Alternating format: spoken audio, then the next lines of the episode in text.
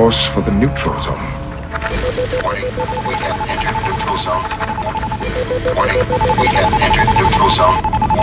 Olá pessoal, estamos de volta com Zona Neutra, o podcast muito além da imaginação. Obrigado a quem conferiu a nossa estreia e se você está conhecendo agora, bem-vindo ao podcast que trabalha a informação e a opinião especializada em primeiro lugar. Cultura pop, tecnologia, literatura e nerdices estão no nosso cardápio. Eu sou André Gordirro, comandante desta nave. Embarque com a gente. Semana retrasada eu estive na Bienal do Livro de Minas como autor convidado para falar dos Portões do Inferno, o meu livro de estreia pela editora Rocco. Mas é claro que eu não deixei de conferir o stand da Aleph, né? a principal editora de livros de ficção científica do Brasil, e que eu já fiz alguns títulos lá para eles de Star Wars. Bem, eu dei uma encurralada no Daniel Lameira, o editor da Aleph, sobre os dois vindouros títulos do Brandon Sanderson e também sobre o relançamento com a capa nova de Duna, que vai sair com uma nova arte. Então, Daniel, explica aí pra gente o que, que vem aí do Brandon Sanderson e o novo Duna. Bom, o primeiro livro do Brandon Sanderson que a gente vai lançar é o Steel Heart, que deve sair agora em novembro, se tudo der certo, todo o processo de edição e tudo mais. E no ano que vem, um livro muito longo, né, o Stormlight, Stormlight Archives, é, que está numa tradução também bem complexa, é um livro de mais de mil páginas. E, então, esses são os dois programados, o resto continua na Leia e quem sabe no futuro a gente lança mais coisa dele. Visão pessoal desses dois títulos. Cara, o Steel Heart eu acho que tem uma pegada extremamente interessante pro público geral. É, eu acho que dá a gente até brincou lá na editora esses dias que acho que tem uma pegada até meio ladrão de raio, sabe? Puta, é uma história de, de super-herói, mas meio de desconstrução, então um super vilão é, é, dominando uma cidade pessoas normais lutando contra ele. Então acho que tem uma pegada muito acessível pro público geral. Já o Stormlight acho mais difícil, é, acho que ele tá mais uma pegada é, é, obra-prima da fantasia mesmo. Assim, a grande obra do cara, o cara tá se dedicando a vida para escrever uma série de quase 10 livros dessa série. Então esse é mais limitado, mas acho que vai ser um marco é, é de editorial de lançamento de fantasia aqui no Brasil. Vou puxar a brasa para minha sardinha, porque eu vi uma capa nova de Duna. É isso mesmo? Explica aí.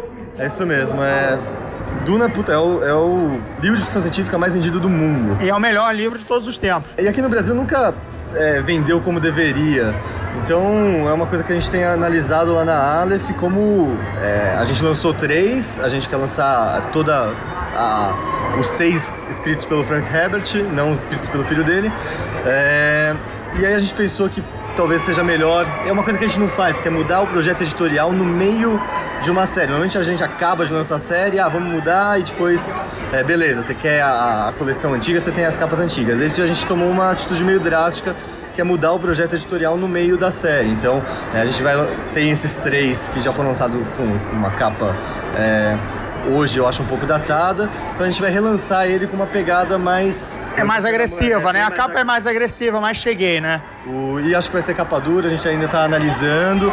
E a gente é, como meia-culpa dessa mudança. Ah, não, não vou ter a coleção igualzinha. A gente tem o, o, projeto lá do Total Recall e a gente vai fazer. A gente ainda está estudando certinho, mas você pode mandar os seus livros antigos e comprar, no futuro, comprar esses novos com, com desconto bem agressivo, não sei, 50%, 70%. E mudou tradução, mudou alguma coisa ou só mesmo o projeto gráfico? Mudou o projeto gráfico de capa e mudou o projeto gráfico de miolo, mas tradução, a gente fez uma, mais uma revisão em tudo, mas eu também acho que a mancha do miolo era bem incômoda, a gente deixou ele mais arejado e tudo mais, vai ficar bonito pra caralho. Então essas são as novidades da Aleph por enquanto. Tem mais coisa, obviamente, no pacote, mas se a gente entregar tudo agora, a gente não tem mais programa para as outras edições. Daniel, valeu, obrigado, bem-vindo ao Zona Neutra. Valeu, André, tudo de bom aí.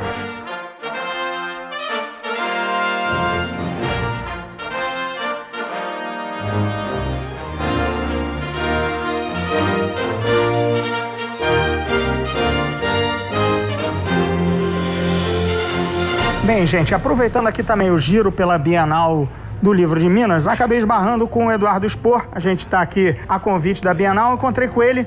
Então, é, Eduardo, tuas impressões aqui da, da Bienal do Livro de Minas? Pô, foram maneiras, cara. Eu fiz duas atividades, fiz uma num domingo foi bacana. Depois fiz no, no Café Literário também na segunda noite, também foi excelente. O Café Literário é até interessante porque é menor, comporta é, menos gente, mas é uma coisa mais intimista, né? Então as duas atividades foram interessantes. Foi um domingo foi com a galera, com o galerão, e no, na segunda-feira foi um negócio mais intimista e tal. Fiz junto com Jim Anutsu, que é um outro escritor também, muito bacana. E gostei pra caramba, cara. Até foi, foi interessante. Mas qual foi o teor do bate-papo, essencialmente? Cara, é bom, é, no, geralmente é interessante porque quando eu falo com a galera, né? Geralmente quando eu tenho esse encontro com a galera, eu não coloco nenhum, nenhum tema específico. Eu deixo o pessoal falar. Pra mim, eu acho interessante ter essa oportunidade de.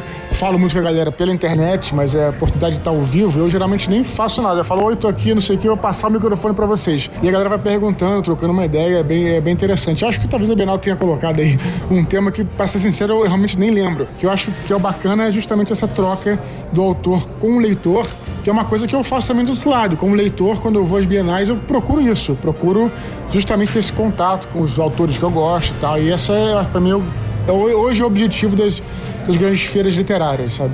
E, bem, a gente não vive só de feira literária, está sempre pensando no próximo livro, no próximo projeto. O que, que você está fazendo atualmente, além de, claro, mestrar D&D domingo, que eu sei que você tem uma aventura de Dungeons and Dragons todo domingo. Cara, é isso aí, pô. Eu, o próximo projeto, já, eu lancei é, no final do ano passado o último livro da série Filhos do Éden, O Paraíso Perdido. E agora o próximo, o próximo, a próxima ideia é para o Natal desse ano, a gente lançar uma enciclopédia ilustrada é, de toda a tetralogia, incluindo aí a trilogia Filhos do Éden e a Batalha do Apocalipse. Então vai ter. Vai ser um livro quase um livro de RPG. Talvez a gente coloque umas regrinhas, tá? mas na verdade não é isso. É, uma, é um livro que vai.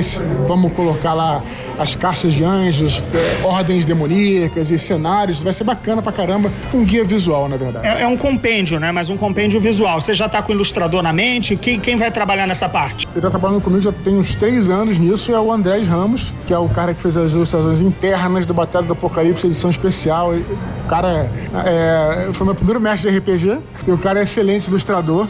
E estou muito feliz de trabalhar com ele. ele. ele. mora, inclusive, ele mora, mora na França. É interessante porque ele está tendo uma experiência diferenciada de estar tá, é, trabalhando, tendo reuniões diárias pelo Skype.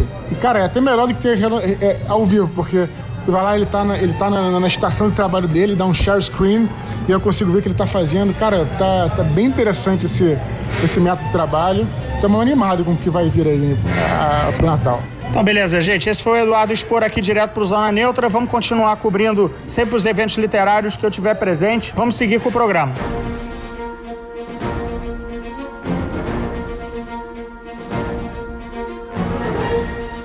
E bem, e hoje a gente conta como convidado especial o Felipe Vinha, jornalista, editor do Game FM e colaborador no Tech Tudo. O assunto, claro, é o polêmico novo PlayStation 4, PS4, que é um upgrade da máquina que rodaria jogos em 4K e teria o codinome Neo, né? Neo, né? Isso apenas três anos após o lançamento do PS4 normal, que está nas lojas aquele preço com o custo Brasil.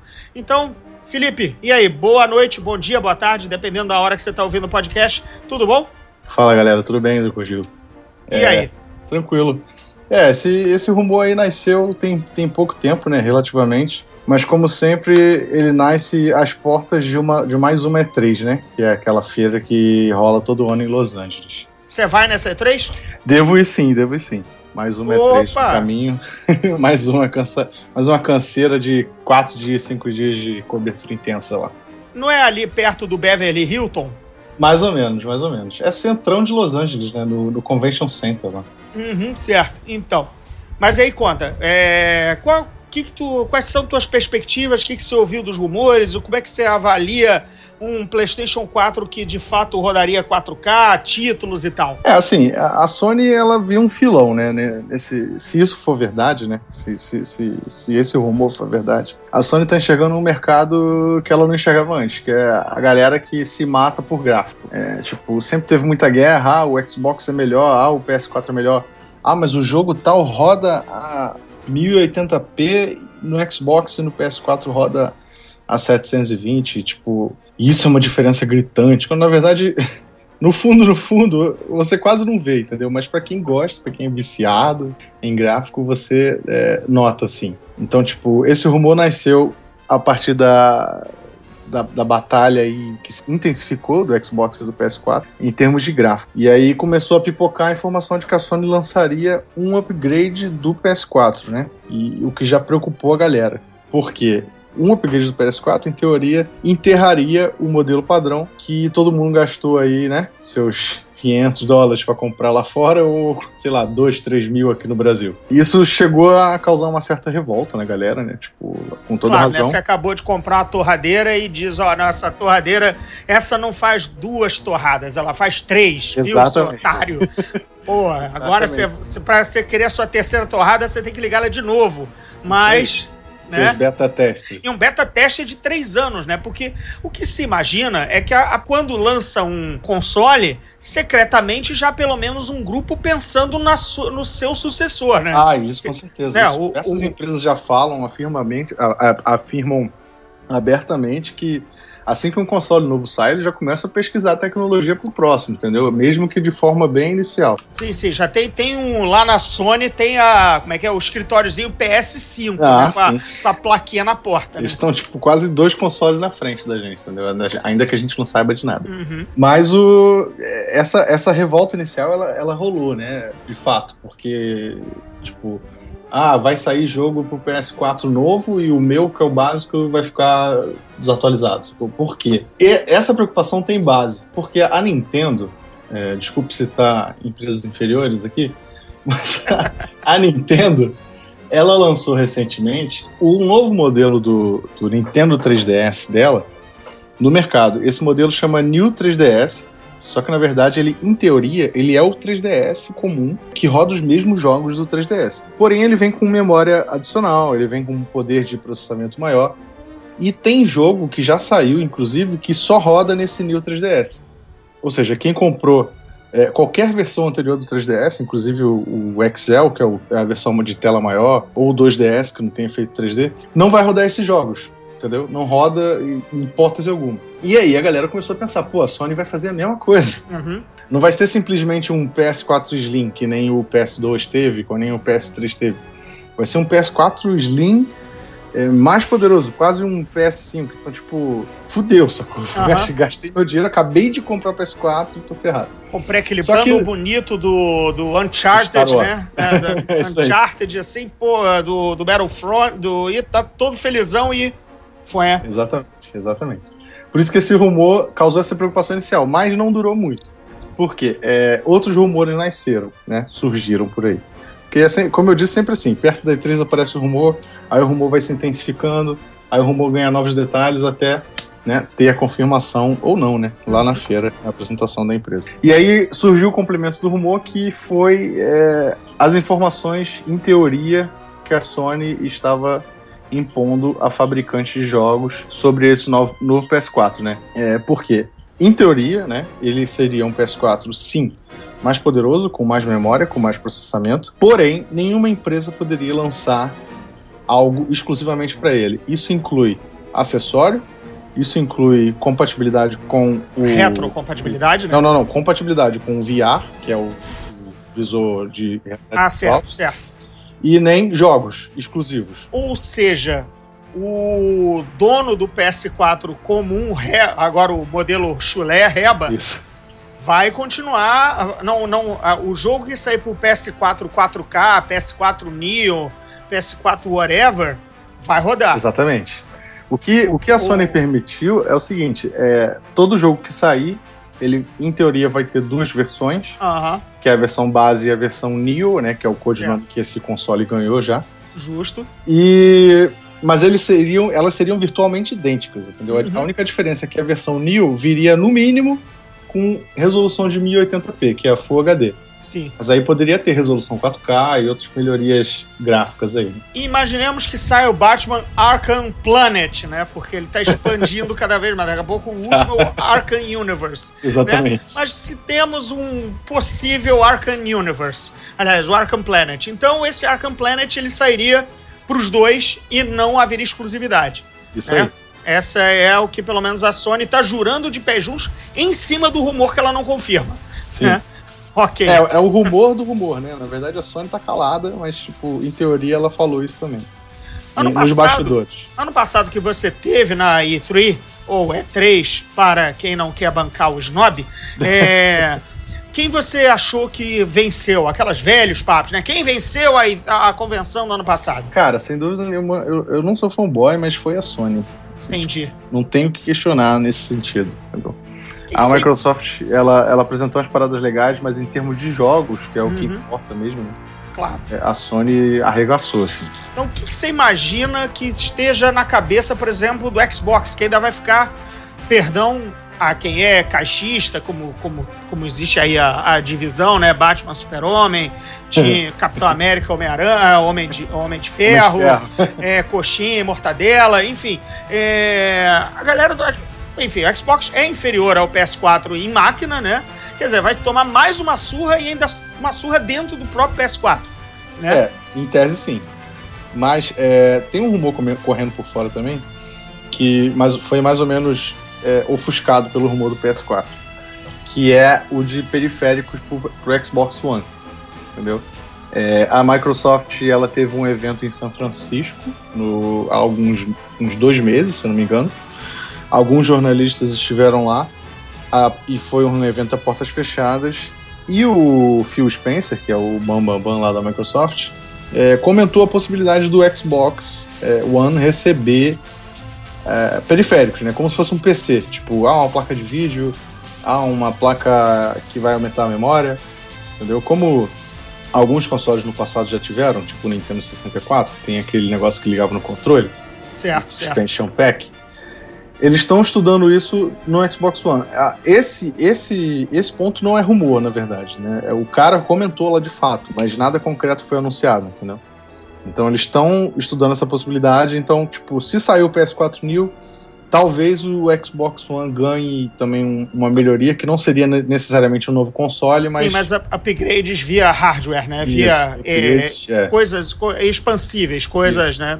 Produtos que, que o expandissem. É, opcionais, né? Claro. Claro. Tipo, não sei como é que a regra. A gente viu aí as regras do, do rumor da Sony, eu não sei como é que a regra que a Microsoft estaria impondo aos seus parceiros developers nesse caso, né? É, então tem, tem muita coisa para ser. Quer dizer, tem ale- o que seria uma E3 é, normal apenas de anúncio de jogos, né? De repente a gente vai ter melhoria dos hardwares de ambas as partes, né? Sim. em vez de. vo- Você, a, a gente acredita que o quê? Que um PS5 e um novo Xbox saísse, sei lá, daqui a mais dois anos, né? Assim, tendo uma vida útil de cinco anos, né? Para esses consoles de nova geração e de repente agora é com três, né? Com, com não, não novas versões, mas essas as melhorias, esses, Sim. essa forma de tapear o, né, uns quebra-galhos, assim, né? Exatamente. E o- a Microsoft, eu vi que ela anunciou que finalmente parou a produção do Xbox 360, né? Isso. É, ela, depois de 10 anos do console, ela não vai fabricar mais, vai, vai manter, é, digamos, o site, a venda de jogos online e tudo mais e tal. Enfim, vai continuar suportando, mas já é meio que um Windows velho para ela, né? É, exatamente. A comparação é perfeita, inclusive. É, Ela, ela não vai fabricar novas unidades, mas o que está no mercado ela vai continuar vendendo, né, para acabar os estoques. Uhum. E o que está na casa do consumidor ela vai continuar dando suporte ainda por algum tempo. Ela não tem plano de, não tem planos de acabar esse suporte. torcendo que o consumidor compre logo o, É, o Xbox. One, né? Que- Afinal, o Xbox One já está aí há seus três anos já no mercado, mais ou menos.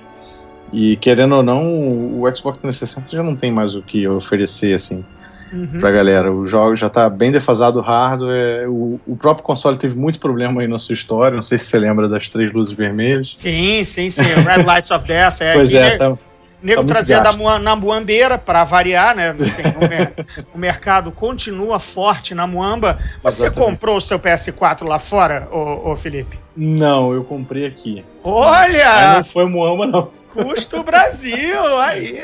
Eu não paguei nem custo Brasil e não foi Moamba, juro. Tudo bem, tudo bem, tudo bem. Eu confesso, eu comprei no exterior aquele esquema de co- colocar na mochila e torcer para não passar na, na, na, na, na- alfândega. Sei Ah, é. mas estava abaixo dos 500, não tinha problema nenhum. Mas ainda assim, ninguém gosta de ver é, autoridade mexendo nas suas coisas, né? Exatamente, eu Não, sei é o sentimento. É, exatamente. Então, meu PS4 tá aqui bonitão, made in America, né? Conta americana, aquela picaretagem toda que a gente já conhece. Endereço falso. Endereço, não, endereço falso, sempre o endereço Four Seasons, em Los Angeles, sempre. 300 South Doheny Drive. Eu ainda tenho uma vantagem que eu boto o endereço de uma tia minha que mora lá, então tá tudo em família, entendeu?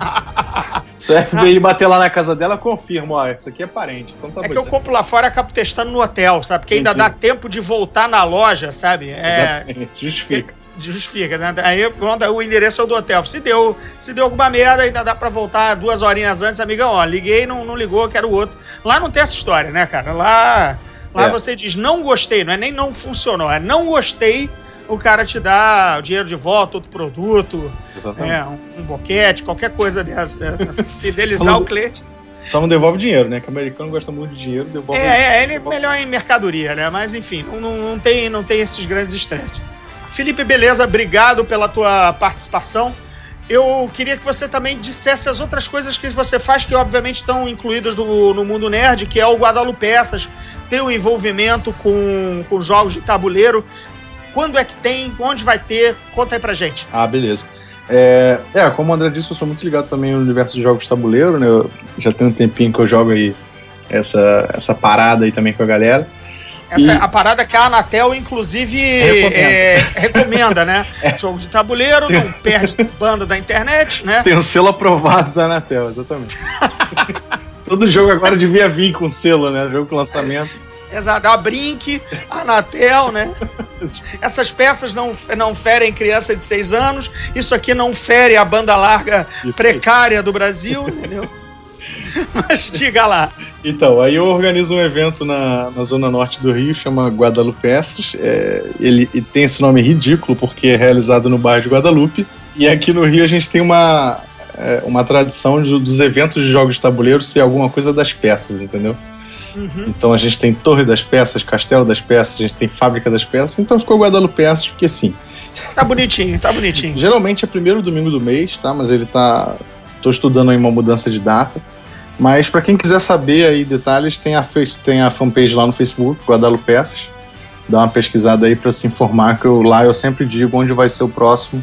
Mas é em Guadalupe, tá? Então quem morar perto, dá um pulo lá. É de graça, eu levo 20% do meu acervo, Opa, mais ou menos, é de graça, é só chegar e jogar. Eu ensino que eu não sou. Se eu não souber, eu boto alguém para ensinar. joia. Geralmente ocorre dentro de um shopping, então tem comida, tem segurança, tem Wi-Fi, tem tudo. Não, Wi-Fi não pode ter, cara. Jogo de É tabuleiro. verdade, é verdade. é Por verdade. favor, para com isso, para com isso. A Anatel vai tirar o patrocínio. Perdão. Me conta aí, é. De jogo novo de tabuleiro, qual é aquele assim que chegou, se abriu, jogou e é o must? É a parada. Cara, dos mais recentes, um que tá vendo muita mesa aqui em casa é o Blood Rage, né? Que é da, Aham, da Galápagos aí que saiu. Lá fora tem a Culmine or Not, que é a editora. certo. É... mas é antiguinho ou não? Não, não, não, não. Lançamento fresco. Ele saiu no Kickstarter, eu acho que no, no meio do ano passado, saiu lá fora no final do ano passado e já chegou aqui já. Ah, então tá bacana. disponível. E ele é de domínio de território, com miniatura, e, o- e a temática dele é nórdica. Então, tipo, é, quem gosta de viking, quem gosta de deuses nórdicos, acho que a maioria da galera que é da área geek, né, gosta. Então, Sim, sim, sim. tema que né? agrada. Esquisito, né? Esses geeks ficam gostando de homem barbudo, é, né? Cabeludo. Como se todos fossem reencarnações de vikings, né? Mas- É, é, é, nesse país aqui tropical, né? Um mulato isoneiro, mas a gente fica sonhando com homens fortes, louros, barbudos, enfim, né? A jogo grama é sempre mais interessante do outro lado do, Sempre, sempre. né, do vizinho, né? Se a gente fosse de lá, a gente ia curtir mais os jogos daqui, então. Ah, não, com certeza. Aí fica que nem o Príncipe Charles vindo aqui, né? Indo lá no, no, no show das mulatas, né? Isso aí. Na, na- no Vidigal. No Vidigal, exatamente. Me- Mesma coisa. Cada um faz o seu safari cultural, né? A gente fica Exatamente. lá achando, achando que tá nas terras nórdicas geladas, porque afinal o, o outono do Rio tá fazendo 53 graus, né? Pois é, inclusive hoje eu perdi um braço porque ele se desintegrou na rua. Porque ele ficou fora do ônibus. Exatamente. Cara, bem, perder um braço é novidade. Você teria perdido um celular, então já sai no lucro. tipo isso. Maravilha, Felipe. Bem, você vai ser chamado mais vezes aqui no programa, até porque espero que a gente se esbarre lá na E3. Eu já estive é, concomitantemente em Los Angeles da, da E3, mas fazendo outras coisas na cidade, mas Legal. eu espero uma hora também me credenciar e dar uma esticada, mas senão você vai ser o nosso meso é, correspondente. correspondente de graça, assim, só para falar o que você fez. Mas aí você divulga teus textos em outros lugares, claro. fica tudo bonito, entendeu? Só chamar. Beleza, Felipe, prazerzão. Vou continuar aqui tocando a nave do Zona Neutra, que agora a gente vai falar de outros assuntos. Obrigado, valeu, Felipe. Falou, abraço, galera.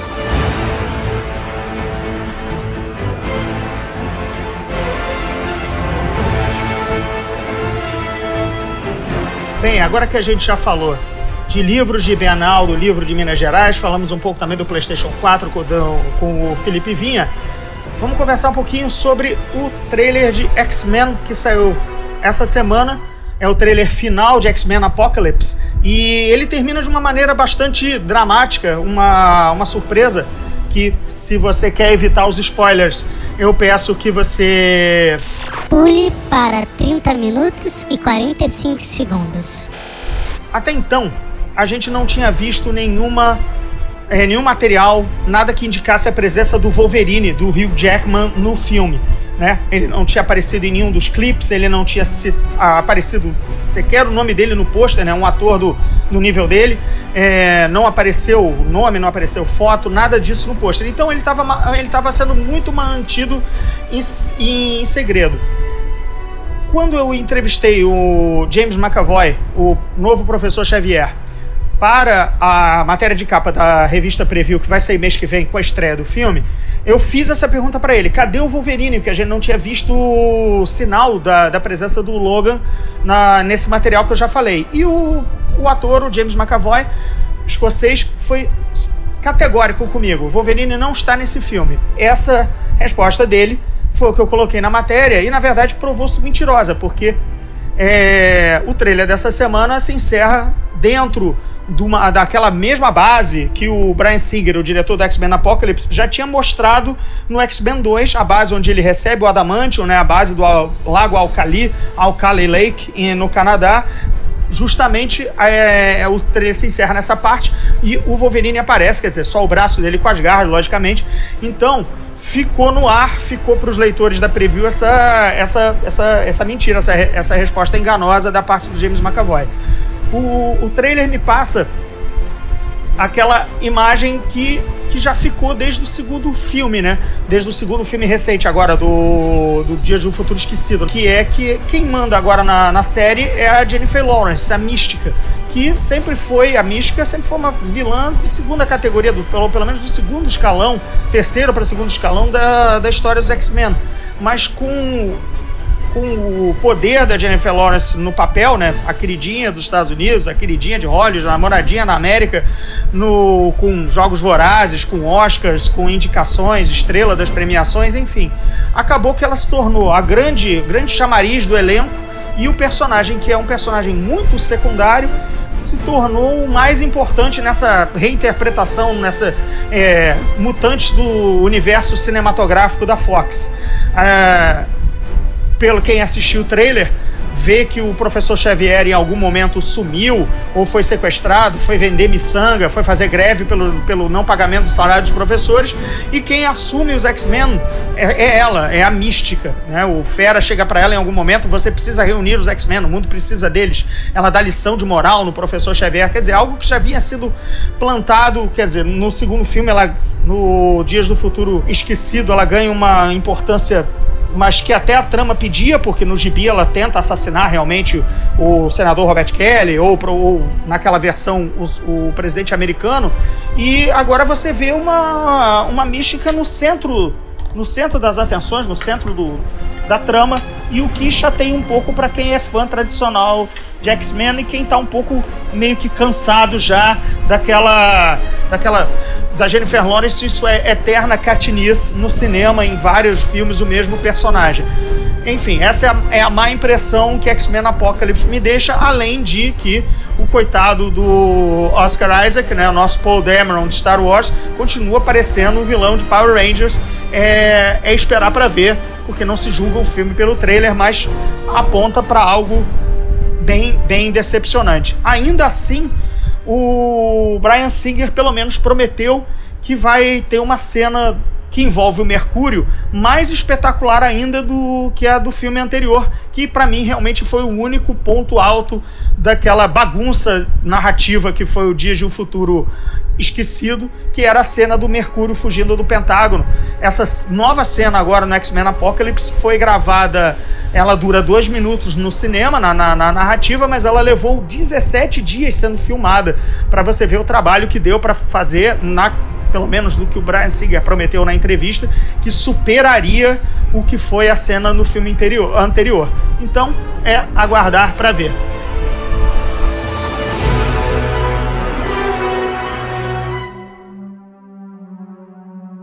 E na dica de literatura dessa semana tem uma novidade de Dungeons and Dragons. Semana passada a gente falou do Traveler, né, World of Warcraft Traveler, que seria o livro infanto-juvenil da série World of Warcraft, mas essa semana a gente está mostrando o Dungeology, que é um livro escrito pelo Matt Forbeck e é uma história que dá um guia, uma, uma turnê guiada pelo mundo de Forgotten Realms, né, os Reinos Esquecidos, um mundo mais popular e mais rico da ambientação mais popular e mais rica de Dungeons and Dragons, só que é pelo ponto de vista do, de um mago chamado Elminster. Quem joga D&D, quem joga Forgotten sabe que o Elminster é o mago mais poderoso de, do, dos reinos esquecidos. Então ele é o nosso guia, ele é que escreve esse, esse livro Dungeonology. Lembra muito um pouquinho o, nos anos 90, início dos anos 90, a gente teve os guias do Volo, que eles tinham uma espécie de Marco Polo no mundo de D&D, no mundo de Forgotten Realms, que era o Volo que ele também fazia os, os seus guias e tudo mais, como ele, como ele fosse um grande explorador. Nessa repensagem, nessa repensada, a gente tem, na verdade, o Elminster como o mago mais sábio, conduzindo o leitor pela, por Waterdeep, pela, por Icewind Dale, que é o Vale do Vento Gélido, onde, onde o Driss do Urden, o Elfo Negro, surge. Enfim, todas essas localidades, Baldur's Gate, todas essas localidades famosas de, de Forgotten Realms vão estar nesse Dungeonology, que é o livro que vai sair em novembro lá nos Estados Unidos. Ainda assim, aquelas coisas que não tem previsão de, de, de, de lançamento aqui no Brasil, tem que correr atrás mesmo da versão gringa. E dentro do, das novidades de literatura de Dungeons and Dragons, ainda que não seja literatura porque é um livro de colorir, vai sair sim um livro de colorir sobre Dungeons and Dragons, Monsters and Heroes of the Realms, para você colorir dragões, paladinos, beholders, drows, enfim, gastar a sua canetinha e o seu tempo em vez de ficar jogando RPG, que dá mais lucro. É isso, gente. O Zona Neutra fica por aqui. A gente se vê semana que vem. Espero contar com a presença do Rodrigo Salem de volta depois da gripe. Mais algum convidado bacana que venha enriquecer o papo, como fez o Felipe Vinha hoje. Eu conto com vocês. Até lá, até semana que vem.